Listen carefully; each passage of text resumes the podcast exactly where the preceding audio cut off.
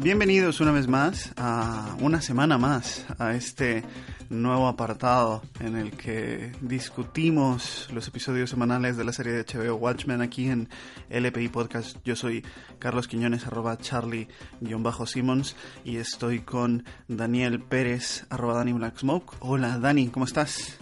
Hola, bien, bien, y con, los vigilantes a tope. Sí, es que nosotros aquí, pues eso, venimos a hablar de lo que ha pasado. Acabamos de ver el, el cuarto episodio que se llama If You Don't Like My Story, My Story, Write Your Own. Si no te gusta mi historia, escribe la tuya propia. Y esta serie no para de darnos mandanga, tío. Y ya, ya solo con el título, porque el título es ya como una meta referencia de Lindelof, porque ya hemos hablado en otros programas de Discutiendo Watchmen que Lindelof viene de donde viene, que de, de, Perdidos, donde fue muy criticado por, su historia y es como una respuesta a esos haters, ¿no? Como si no te gusta mi historia, escribe la tuya, ¿no?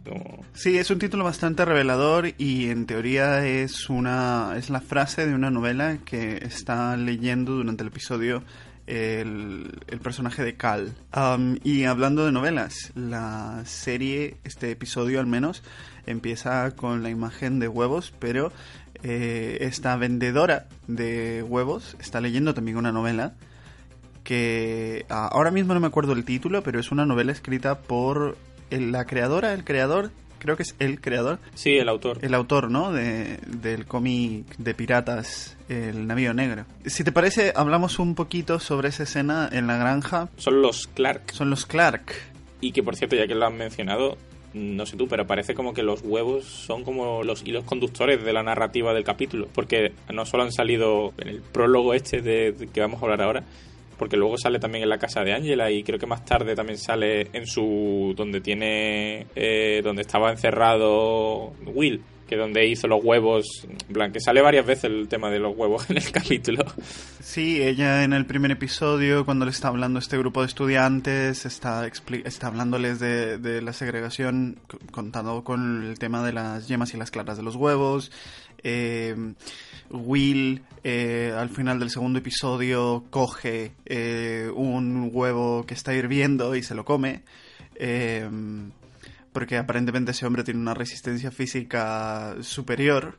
Eh, ya, ya descubriremos, imagino, por qué. Eh, a ver si se confirma ya de una vez la teoría de que él es justicia encapuchada. Y es cierto que en este episodio aparecen más de una vez. De hecho, eh, ahí se mezcla un poco con el tema de que el nacimiento de vida, ¿no? el huevo de todas formas es ese símbolo que es precisamente el comienzo de, una vida y es lo que les algo con los que con lo que tienen problemas los Clark porque los Clark descubrimos después no pueden tener hijos pero reciben la visita de un personaje que hasta el momento solo habíamos oído eh, mencionar en comentarios muy casuales, ¿no? Como, un persona como si fuera un personaje muy de fondo. Y esta vez es la primera vez que lo vemos eh, ocupar pantalla y esa es Lady True, que no sé qué te ha parecido como personaje a ti. A mí me inquieta mucho. Me parece interesantísimo. Tiene una presencia en pantalla increíble, además. Pero es, es como que esconde cosas, esta señora, ¿no? Joder, sí que esconde, claro, claro. Hay gente comparándola con... Porque aquí eh, todo el mundo se compara con, los personajes de la Watchmen original y creo que si hay que compararla con alguien es con Ozymandias, que de hecho eh, hay una estatua de, de Ozymandias en, en donde está ella, en la torre del reloj esta. Porque sabemos, lo anticipamos en el episodio anterior, eh, íbamos a estar en la torre del milenio, íbamos a estar en, en ese reloj del milenio, que es parte de la obra de, de True. Esta primera escena está ambientada en el pasado, así que ella, por bueno, se supone, se imagina que uno que eh, está sucediendo en el pasado, porque eh, la, la, mujer el de los Clark dice que eh, Lady True es la señora que está construyendo la Torre del Milenio. cuando en el presente sabemos que es algo que ya existe, pero parece ser que también está siempre en un proceso de construcción. Sí, como que no se termina nunca, sí. La Sagrada Familia.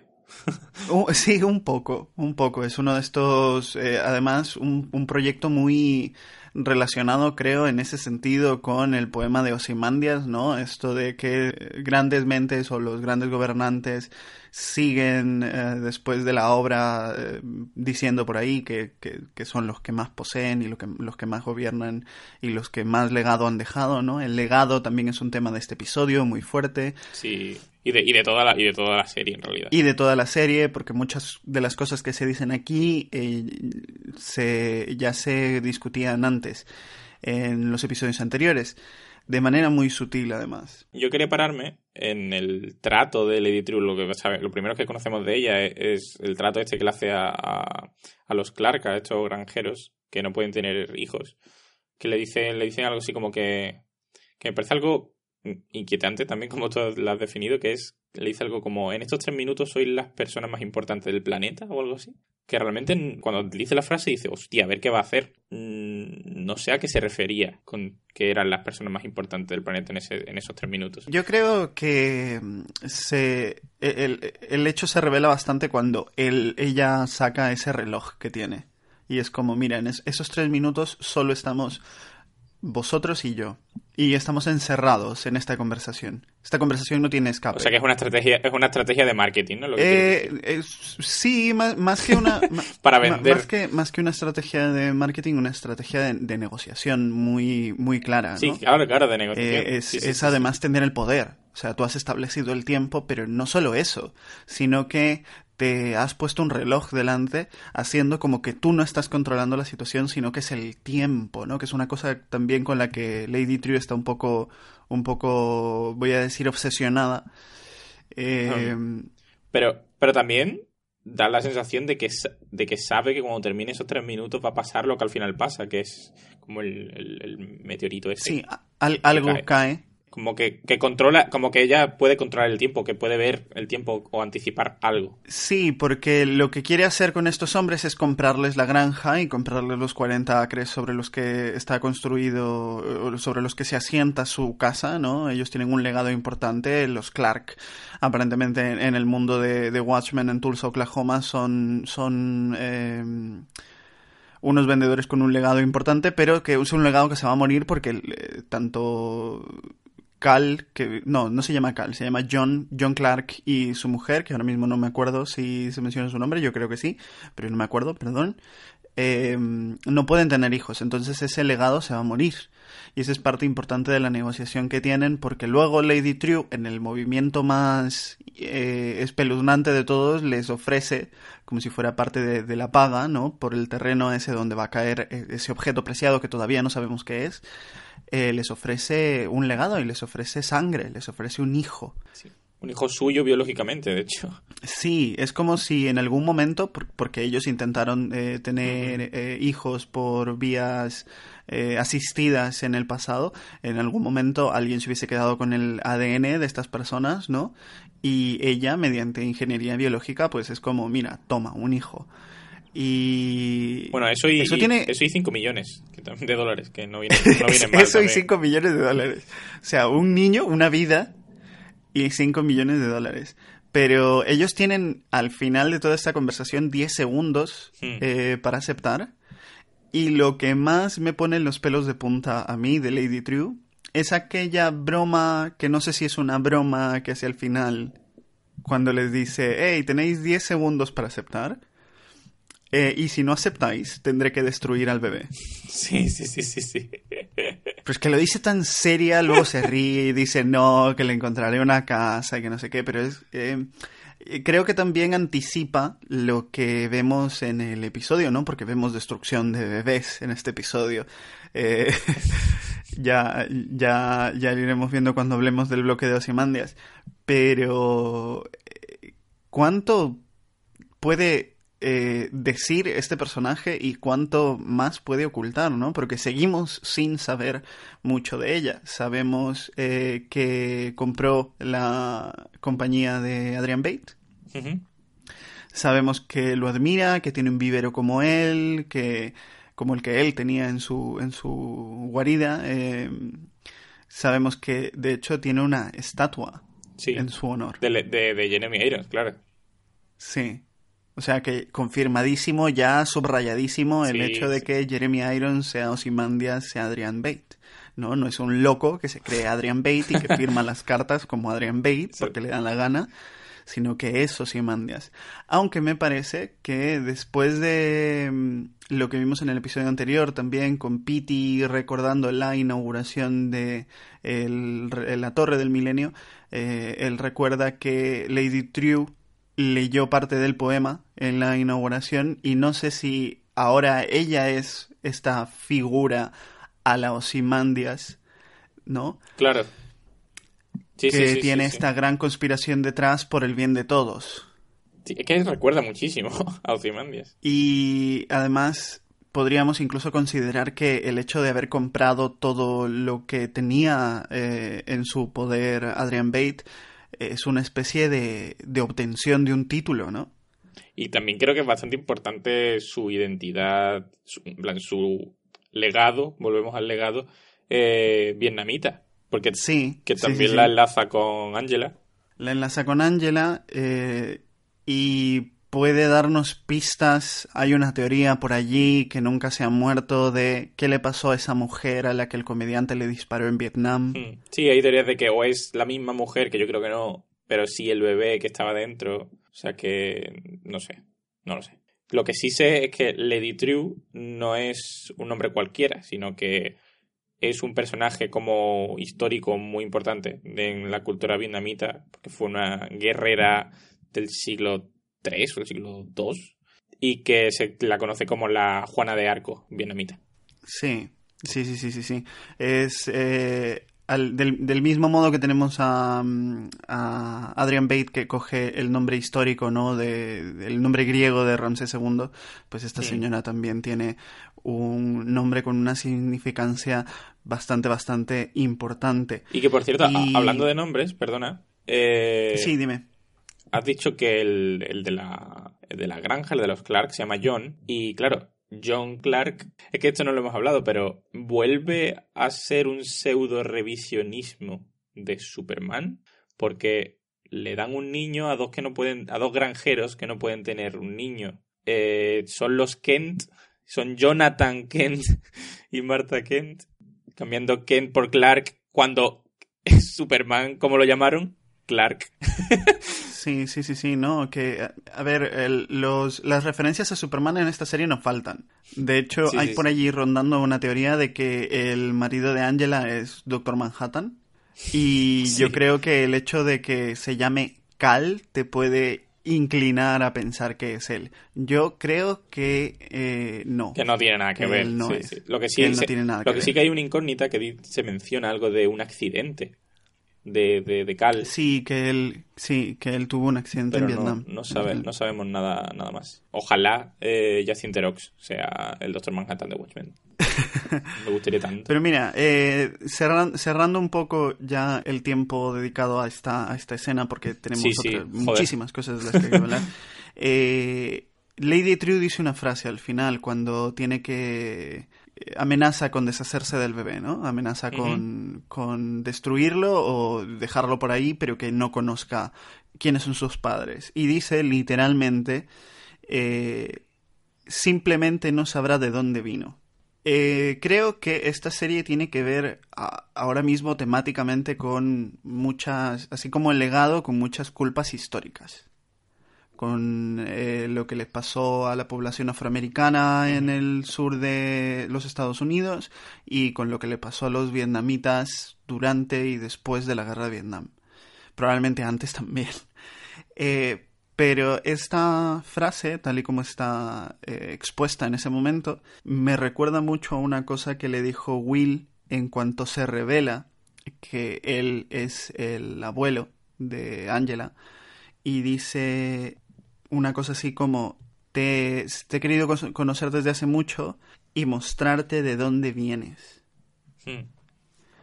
Entonces, hay un elemento en este episodio, yo creo que podemos saltar directamente a él, porque también hay teorías al respecto, y son las pastillitas. o al menos la, la una suerte de químico o medicación que hay por ahí, ¿vale? Eh, en el primer encuentro que tienen Angela y Lady True, cuando se hablan las dos en vietnamita, supuestamente para decirse eh, dichos tradicionales eh, de la cultura vietnamita y en realidad lo que se están dando es información a espaldas de, sí, de Lori. De Lori. Eh, hablan precisamente de las pastillas, porque para Will es importante que Angela encuentre las pastillas y que las use de algún modo. Creo que esas pastillas tienen que ver con recordar traumas pasados, que también otra vez es una un elemento al que se alude en este episodio, porque Lori explica que los eh, vigilantes, los ah, enmascarados, se ah, escogen ese modo de vida precisamente porque tuvieron algún tipo de injusticia que les ocurrió en el pasado y por lo tanto quieren poner en orden lo que está mal en el mundo. Bueno, pero que ¿no? que no es algo de Watchmen, se sabe, en plan, todos conocemos superhéroes fuera de Watchmen y sabemos que siempre hay un trauma detrás. Claro, Spider-Man con la muerte del tío Ben, Batman con la muerte de sus padres, es una cosa bastante usual en el mito ¿no? del, del superhéroe. Hmm. Pero a lo que iba es a que igual esas pastillas te hacen recordar. Igual esas pastillas o ese, ese químico te hacen, te hacen viajar al, entre comillas, al pasado.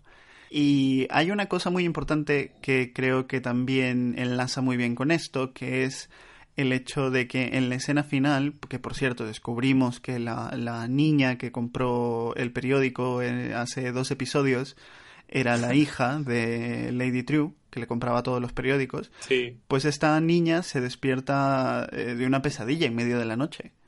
Pero esta niña tiene, tiene una, como una vía, como un gotero en su cama. Que también eh, se ve en, el, en, el, en lo de los Clark, que asumimos que era en el pasado, la niña sigue igual. Sí. O sea que. Mm, y bueno, y Lady True igual. O sea que se entiende que o bien se conservan muy, muy bien, o que de algún modo genéticamente mmm, hacen cositas para que no avance su edad. O igual no es muy pasado también, que puede ser... O igual no es muy pasado, claro, claro, claro. No ha pasado mucho tiempo desde el encuentro entre Clark y Lady True, puede ser. Que también, que también hay teorías de que la, la, presunta hija de Lady True no sea su hija, sino que sea un, un clon o, algo que haya salido de ella, que, que no sea directamente un hijo, una hija biológica. Claro, claro, claro.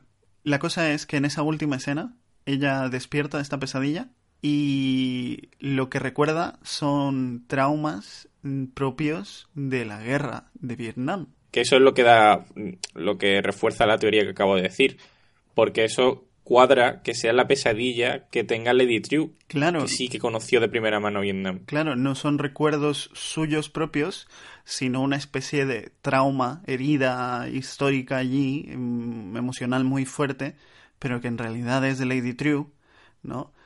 Y, y sí, podría ser esta, esta chica un clon. Pero me lleva a pensar también que de dónde sale Angela, ¿sabes? Con el tema de, de fabricar bebés, eh, fabricar, entre comillas, de diseñar vida eh, genéticamente, ¿de dónde, ¿de dónde sale Angela? ¿Cómo termina una familia eh, que vivía en el norte de los Estados Unidos, en Vietnam, porque ella dice que nace en Vietnam antes de la guerra, y ella dice que sus padres murieron cuando ella era muy pequeña. Y que sabemos que su abuelo trabajó en Nueva York como policía en los 40 y 50. Entonces hay, hay cosas aquí que no cuadran y que creo que iremos descubriendo a medida en la que la serie avance y que descubramos pues cómo funcionan las drogas, cuál fue el pasado de tal personaje, de tal otro personaje. Aunque yo creo que, el mayor misterio de en esa rama, digamos, de la serie es el qué exactamente es a lo que Will se refiere cuando plan en teoría haya, ha hecho algo muy gordo que va a hacer mucho daño a Angela y eso él no sabemos qué es que que Lady True le dice que lo descubrirá como en tres días o algo así. Sí, sí, sí, sí, más o menos. Y es, no, no, no, no, no tengo ni idea de por dónde pueden tirar. ya, ya, ya. O sea, la, serie, eh, lo, que ha hecho este capítulo, más allá de extender la historia, ha sido dejar un montón de puertas abiertas, crear un montón de nuevas interrogantes. Me acuerdo que cuando tú lo viste, me escribiste para decirme que te flipaba la cosa esta de que el ratio de dudas resueltas comparado con el ratio de nuevas dudas que se presentan es increíble. Sí, sí, sí, sí. Porque también, eh, eh, mm, llevándomelo a, a, Perdidos de nuevo, perdón por ser tan pesado, pero es que es Lindelof. Y eh, en Perdidos se le criticó mucho el hecho de, de que en vez de responder cosas, simplemente añadías más preguntas, ¿no? Sí, claro, claro, claro. Y claro, pero aquí casi que mm, de un capítulo a otro te resuelve la pregunta que había plantado la semilla en el anterior. Claro, yo creo que al ser una miniserie, esto ayuda a que las preguntas no se apilen ya, que esto está decidido desde el, principio además, sobre todo por la influencia del cómic y el, creo yo intentar una eh, dejar una historia cerradilla, ¿no? Que no, deja de, de, tener mil misterios aún sin resolver, claro, eso, eso fuera de toda duda, pero aún así hay pequeños, pequeñas preguntitas incógnitas que sí que se van respondiendo capítulo a capítulo. Ten en cuenta que en, Watchmen no se, en, el cómic no se empiezan a resolver dudas, pero está muy avanzado el cómic. Sí, sí. O sea, la mitad del libro, la, la mitad de los, de los números de TVO son más o menos para que la intriga avance, para crear mundo, para establecer cosas, establecer relaciones, ¿no? Eh, sí que hay revelaciones en esos primeros números, pero creo que lo importante empieza a pasar a partir de el número 6, que es aquel de la, de la simetría. Sí, sí, sí, sí. Hmm.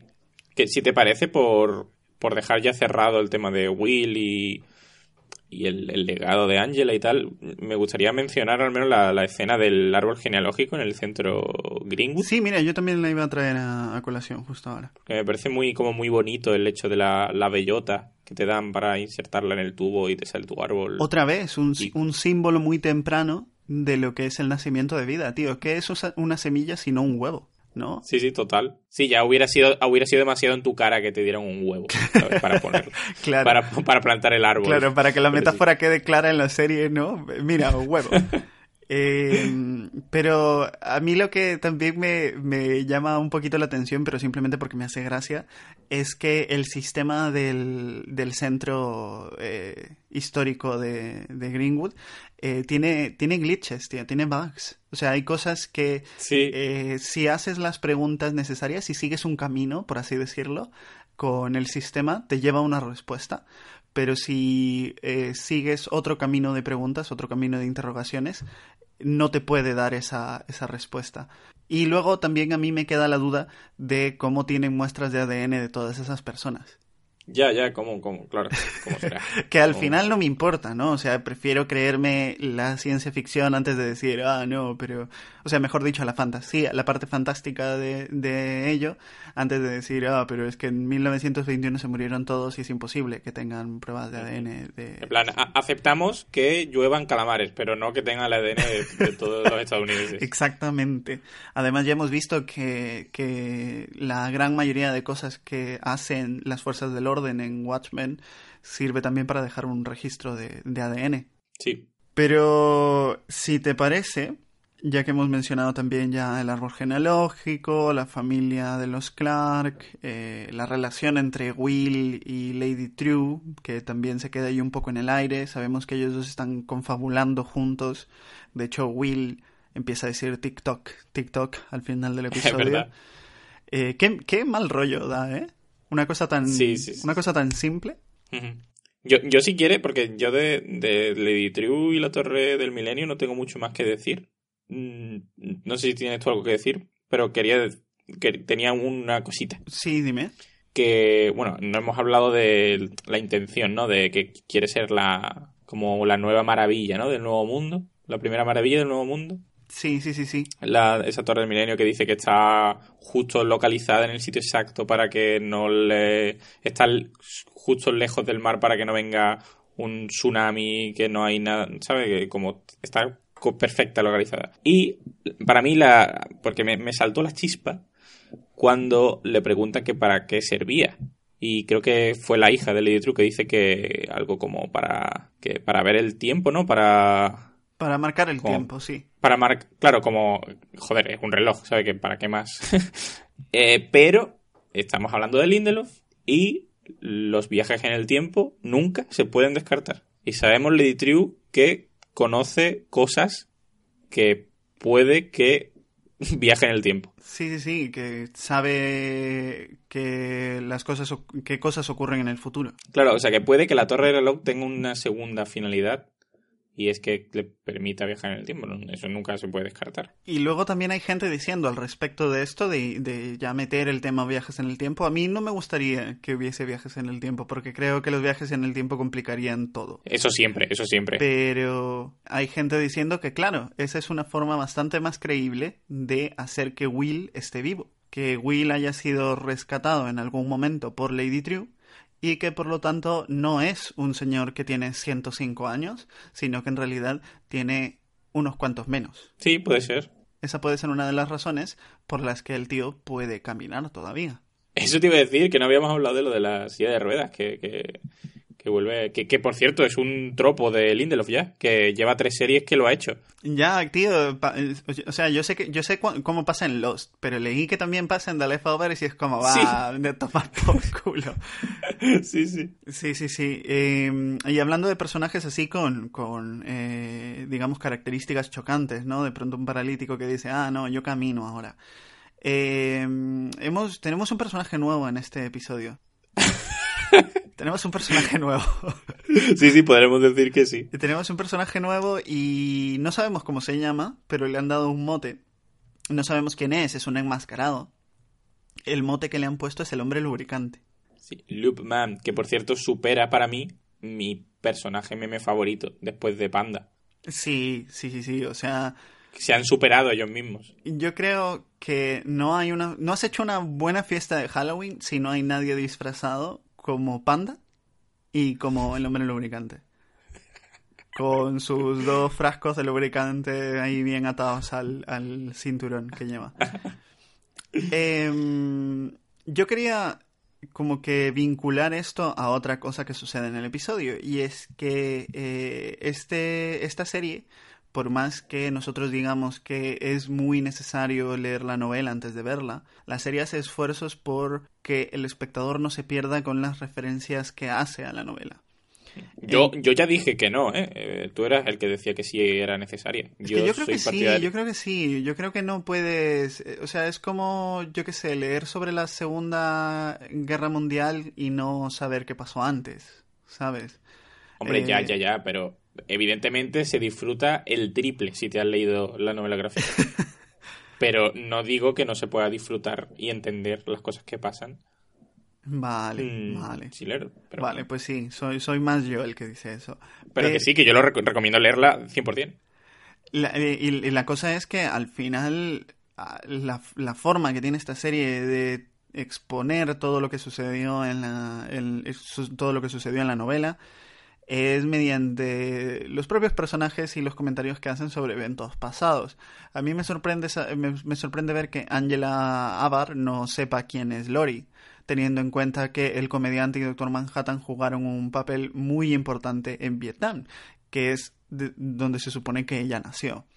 Eh, pero lo que sí sabe es que es, existió un grupo que se llamó Los Minutemen, pero ella solo lo conoce a través de una serie de televisión que Pity cree que tiene un montón de imprecisiones históricas y demás. Porque claro, no olvidemos que Pity tiene un PhD en historia. Eh, pero en este episodio es Pity quien, quien, digamos, suelta información para el espectador diciendo, hey, en la novela se descubre esto. Y explica la relación tan complicada que tuvieron el agresor sexual, eh, más conocido como el comediante, y, y sale Júpiter, ¿no? La espectro de seda original. Y yo quería hablar de Pity también, porque la teoría es que Pity es el hombre lubricante. Sí, eh, y además los dos creo que estamos 100% de acuerdo que, que sí, la validamos. o sea, yo, yo, no, yo, no, creo que tengamos ya que, que, corroborar esto de ninguna manera. Yo firmo ahora, Pity es el hombre lubricante. plan, sabemos lo que le gusta a este hombre, el tema de los vigilantes y las máscaras. Sabemos que está loco por ponerse una. Mm, ¿Qué más pruebas hay? Eh, además, es de los pocos así altos delgaduchos que conocemos. Sí. Que, a ver, que está la posibilidad de que sea alguien que no conozcamos. También, también no, no olvidemos que hay todo un tema de una organización secreta que yo te adelanté por privado, no quiero aquí mojarme con nada todavía, pero puede que sea alguien de esa organización secreta, no lo sabemos. Pero lo que sí yo noté en el episodio fue que eh, Angela, después de perseguir a el hombre lubricante, llega a la, a la comisaría, a la, a la central de policías. Lori ha tomado el mando, ¿no? El control de, esa, de la unidad de policías de, de Tulsa, en Oklahoma. Y Pity llega a la oficina para contarle algo a Lori y llega agitadillo. Llega cansado. Le, le, como que le sorprende ver a Angela allí. Es como, hostias, ella está aquí, no puedo decir, ¿no? claro, claro. Y yo, yo compro. Yo quiero que Pity sea, sea el hombre lubricante, tío. Sí, yo también quiero creer. Quiero creer, I want to believe. Y mira, hablando también de referencias a la novela, eh, ¿notaste de qué era el peluche que lleva Toffer, eh, uno de los hijos de Angela? Ah, sí, sí, el, eh, no me sale el nombre, pero la, la, mascota de, de Ozymandias, ¿no? Sí, tío. Eh, a ver, con la cantidad de merchandising que se vendía de los Watchmen no me sorprende. Claro, a mí tampoco. Pero es que tiene, el, tiene el peluche de Babastis, tío. Eh, con las orejotas. sí. Y si te parece, ya en estos minutos finales podemos hablar tranquilamente sobre nuestro amigo Jeremy Irons. Vale, pero, pero mm, solo un apunte de porque creo que la semana que viene vamos a hablar largo y tendido de él. Vimos un poquito más de Looking Glass. Sí. En su búnker. Sí. Y sabemos que está obsesionado por los calamares. Y, y como que se cree mucho el tema de que, es, que son reales, que son de otra dimensión. Exacto. O, lo mismo es que e, está muy asumido por, por todos. Nosotros, como sabemos que no son reales, pues no le damos tanta importancia. Pero mmm, da a indicar de que hay un calamar, de que, de que no solo hay calamares de estos pequeñitos como los que vimos en el primer capítulo, sino que de vez en cuando aparece uno grande. ¿Tú crees? ¿Tú crees? como yo, lo entendí. Es que igual son fotos... Bueno, sí. Igual hay, igual hay calamares más grandes unos que otros. Eso también es verdad. Pero no, creo, pero, pero no creo que salgan calamares con el potencial de matar dos millones de personas. No, no, no, no. Que va, que va. Claro. Bueno, pero igualmente la, todo apunta de que el próximo capítulo va a estar centrado en, en Looking Glass, nuestro querido amigo. Sí. Así que hablaremos ya la semana que viene sobre él. De hecho, espero ver mucho, mucha temática de espejos en su episodio. En, en algún avance previo que hubo a la serie, se ve a alguien entrar a la típica casa de espejos de, un carnaval, de, un, de, uno de estos eh, parques de atracciones móviles, y salir y que toda la gente esté mochá, ya que esté mueta. Hostia. Entonces, yo supongo que la cosa irá por allí que esa será una suerte de flashback y que otra vez para ya poner todas mis monedas en esta teoría que recuerda las pastillas se las dejó Angela a Looking Glass es verdad. Como a Looking Glass se le dé por probar una de esas pastillitas puede revivir traumas ah, anteriores. Entonces y como sabemos todos los que llevan máscara tienen su traumita Así que seguro que lo tiene. Claro, y también sabemos que él estuvo justo en Nueva York, así que hmm, ya veremos, ya veremos. Pero ahora sí, tío, mano al pecho y saludemos a nuestro ídolo Jeremy Irons, que ya se ha confirmado a más no poder, que es eh, Osimandias, que es Adrian Bate. Eh, Lady True tiene una estatua con su cara. Y de hecho tiene tiene una estatua con su cara y es un Jeremy Irons mayor, el de la estatua. Uh, Lori dice, eh, pero se ve, se ve como una mierda, está muy viejo.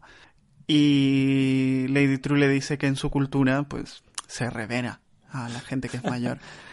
No sé si hay algo venerable en el, en el asunto de que la primera imagen que veamos de este señor de Osimandias es la de un tío que va a pescar a un lago bebés. Que, tío, se, se superan en cada capítulo, ¿eh? Con la- la- las movidas de, de, de Adrian Bates. Sa- saca, saca, saca como fetos, como, como, o sea, bebés como no natos. Algunos no tienen brazos, pero los tira como si fueran mierda, el- Claro, claro, lo, lo mira y dice, va, este no. Y lo tira, y lo tira al río. como quien te está escogiendo los tomates en la frutería, tío. Y claro, no sabemos, no tenemos muy claro quién los puso ahí. O sea, ¿por qué esos bebés están en ese lago? Lo que sí sabemos es que se confirma que él no son cosas suyas, no son creación suya. Lo que me da a indicar, lo que ya hemos hablado otras veces, de que Doctor Manhattan se fue a crear vida. Sí, Y además sabemos que él, se, él el, Adrian Bates se queja aquí de, de, hecho, de eso, de que él no es su creador. sí, de, de que hay un diseño que alguien no se ha pensado muy bien. Y ese diseño que alguien no se ha pensado muy bien ha dejado defectos. Y que esos sirvientes que él usa, eh, esas personas que él usa como sirvientes, son defectos de ese diseño. Eh, de hecho, ni siquiera los considera seres vivos, no les considera, no les considera que tengan vida porque según él no tienen propósito más allá de servirle a él. De hecho, ve- vemos que ha tenido un mental breakdown y ha matado a todos los que tenía en, en su salón, ese, en su castillo. Pero a todos, ¿eh? O sea, Una matanza, vaya. y a uno lo ha matado y que... Pero no sé si lo ha matado o llevaba encima simplemente el... ¿Cómo se llama? La, la herradura del caballo. Sí, la que veíamos en el primer capítulo que le, que le ofrecía para, para cortar la tarta. Que por cierto, tarta que, que vemos, ya, que, que evidentemente yo creo que ya se va a ver de aquí al final de la serie en cada capítulo una, añadiendo una vela más. Porque ya este es el cuarto capítulo y lleva cuatro velas. Cuatro velitas, sí. Que ya creo que se confirma, si no, si no había quedado claro en el anterior, que, que evidentemente cada vez que vemos a Adrian Bates eh, pasa un año. Ha pasado un año entre capítulo y capítulo.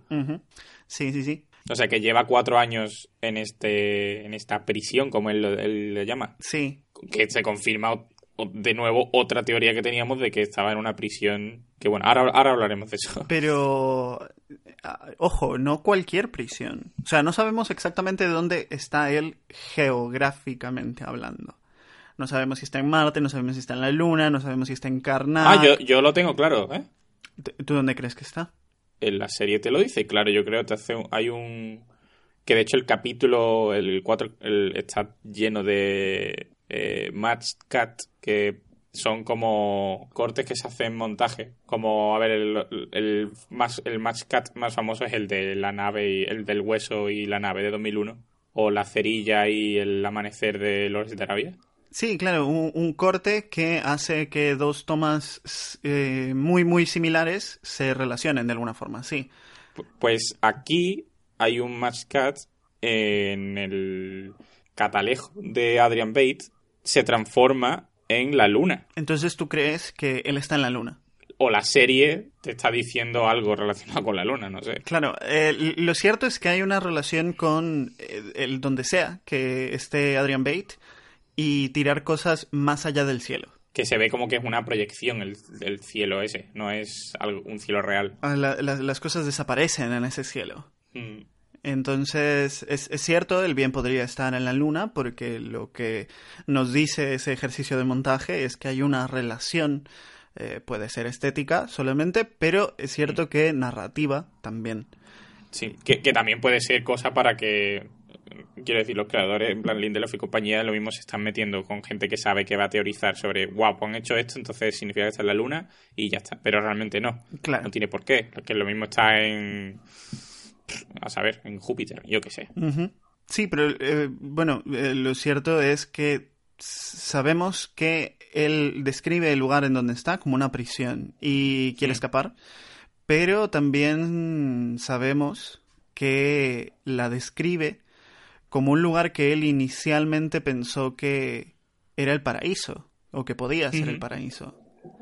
Lo que nos da a entender que no sabemos si él conscientemente, en plan, entró ahí, ¿me entiendes? Si entró ahí eh, él aceptándolo o le metieron obligado. Claro, claro. Y el hecho de que haya un guardián del juego y que haya unas reglas muy estrictas, no sé yo cuán prisión puede ser esto realmente como una cosa que estuvo allí desde el principio, ¿sabes? sino que al principio era esta gran oportunidad de, de Bate por eh, tener esta gran utopía que él deseaba y que probablemente luego se aburriera. Puede ser, puede ser. Lo que sí sabemos es que todos los materiales que tienes están ambientados como en la Edad Media, ¿no? Sí, una, una suerte de una suerte de mezcla de alquimia con, con tecnología steampunk. Steampunk, muy steampunk, de hecho, sí. Sí. Y, y claro, eh, es que a saber si eso. Imagínate que se confirmara de que se hiciera realidad la teoría de que es una cosa del Doctor Manhattan, ¿no? Que lo tiene ahí encerrado. Y que el Doctor Manhattan, pues, decidió darle como una ambientación de la Edad Media, o de, bueno, de, la Edad moderna, victoriana, lo que sea. Y, y que Adrian Bates se las ha apañado para, con, con, con esos medios, hacer tecnología, ¿sabes? Puntera para desarrollar mm, como el traje este de astronauta que veíamos en el anterior capítulo. Claro, es que no podemos olvidar también que en el primer episodio, cuando vemos a, Osimandias escribiendo la obra de teatro El hijo del relojero, el, el gran salón en el que él está escribiendo está vacío. No hay nada más que su escritorio y su máquina de escribir. Y en estos últimos episodios esa casa está repleta de artilugios y objetos tecnológicos. O sea que aburrido no me lo... He dicho antes aburrido, pero en realidad con lo que está creando este hombre episodio a episodio y, y con la cantidad de, de tiempo que se habrá pasado haciendo, por ejemplo, la, catapulta esta, ¿no? Con la que se está deshaciendo De, los cadáveres de sus, de sus sirvientes, que, es una cosa, una vez más, inquietante en este episodio, ¿no? Sí, sí, sí. Eh, es que es el hombre más listo del mundo, en teoría. Es el hombre más listo del mundo, pero es un, pero es un hombre que al que de vez en cuando, pues, la, el valor de la vida humana no le... Ya. No le seduce tanto como a, gente con más corazón, por así, por así decirlo, ¿no? Creo recordar sobre lo del tema de la prisión que él dice como que hace cuatro años le enviaron ahí, en plural. Entonces. Ah, o sea, más de uno.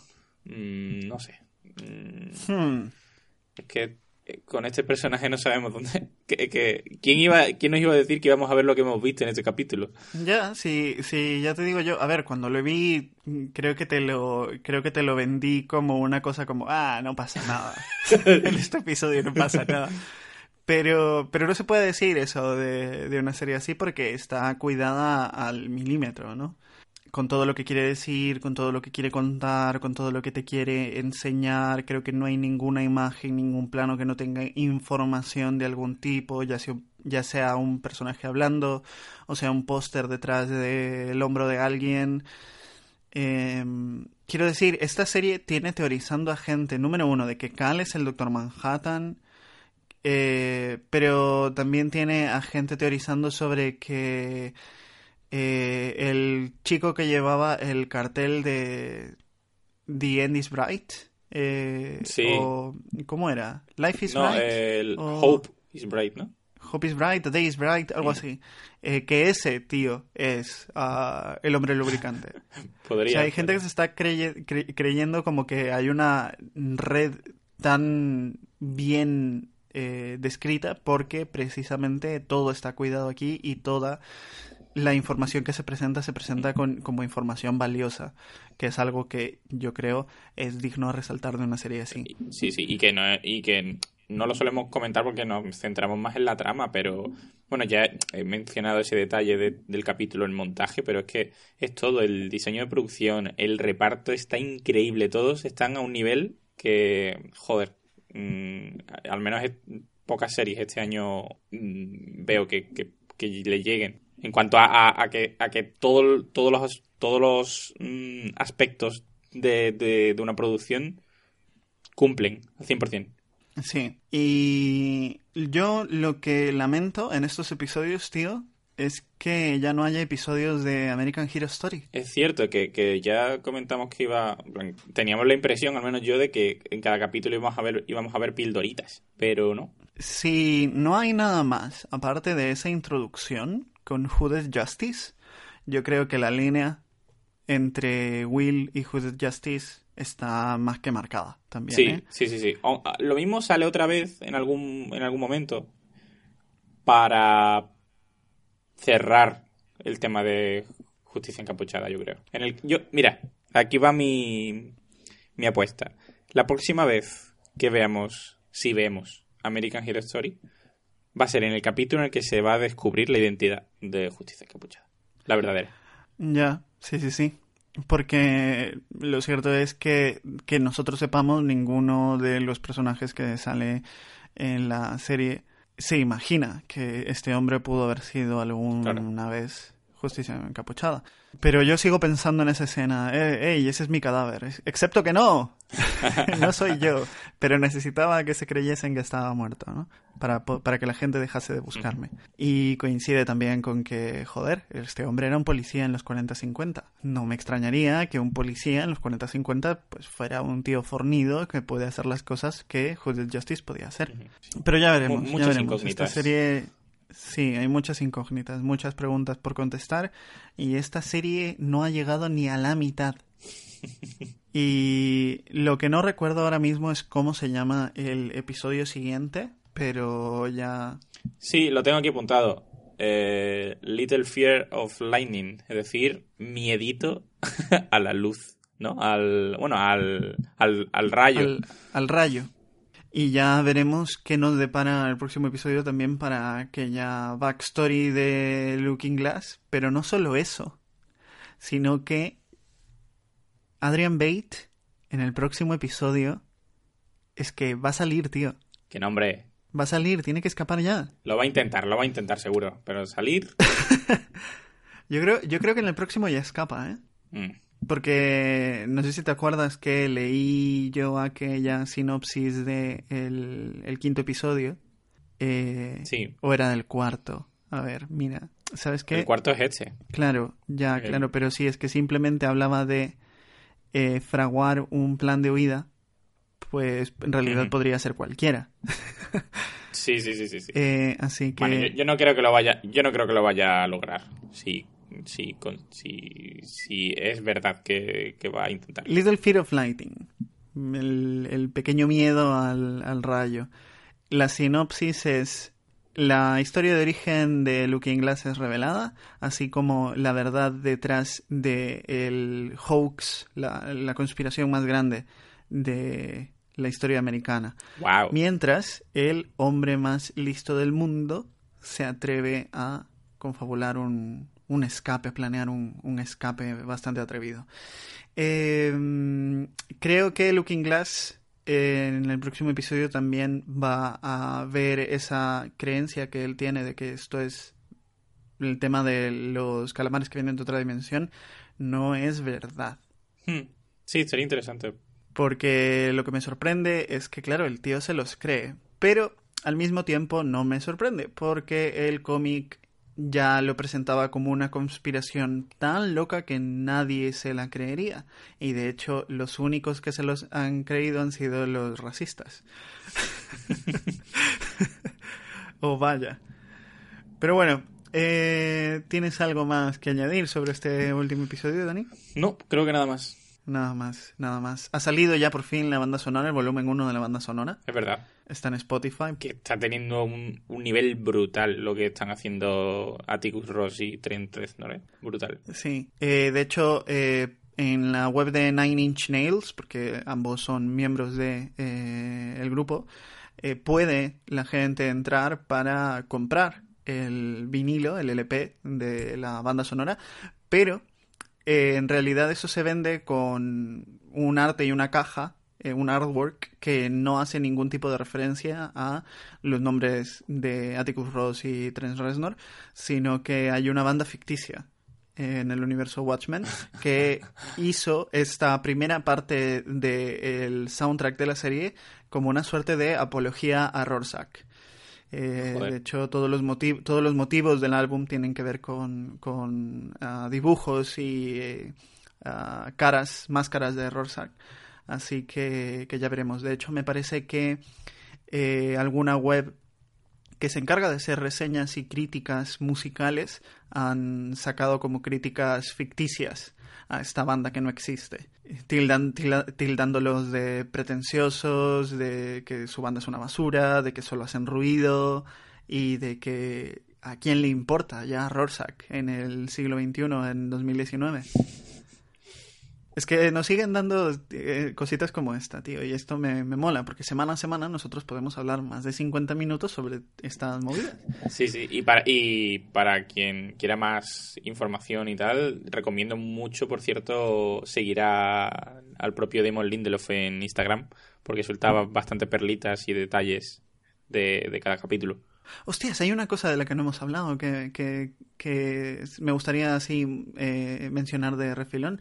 Sabemos de dónde viene el dildo azul. Es verdad, Sabemos, sabe- sabemos de dónde viene el vibrador. Me parece la forma perfecta de cerrar eh, este podcast. Ya que siempre hemos estado hablando de pollas azules, pues joder, vamos a hablar bien de la serie.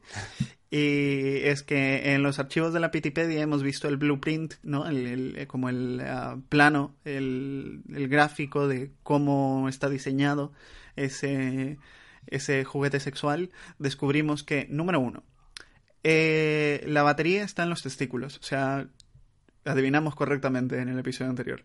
Número dos, eh, es eh, efectivamente moldeado eh, para apelar a gente a la que le mole el Doctor Manhattan. Y número 3, está creado por una compañía que se llama Merlin Corp, que es una compañía que llevaba a Dan Driver en el mundo ficticio de, Watchmen.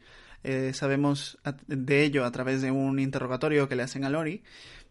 Y de hecho, quienes lo, la interrogan, la han detenido y han registrado su habitación de hotel, han encontrado la maleta en donde está este juguete sexual y le piden la combinación para saber lo que está dentro porque creen que puede ser un arma muy peligrosa y ella les explica, ja, ja, ja, mira, es un puto dildo, ¿vale?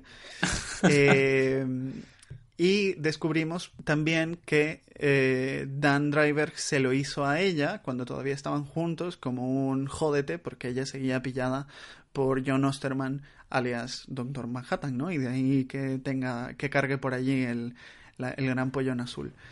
Eh, y yo creo que no podíamos terminar de mejor forma un, un programa en el que hemos hablado de, de matar bebés eh, y de bebés que crecen en ríos. Y de huevos, Ah, y de muchos huevos, muchos huevos, tío, muchos huevos. Eh, hablando de otra cosa que no fuera el, el gran pollón azul metálico que tiene, que tiene Lori Blake en un maletín. Así que nada, eh, si quieres lo cerramos ya. por mí perfecto. Y con nosotros será hasta la próxima semana. Adiós. Chao.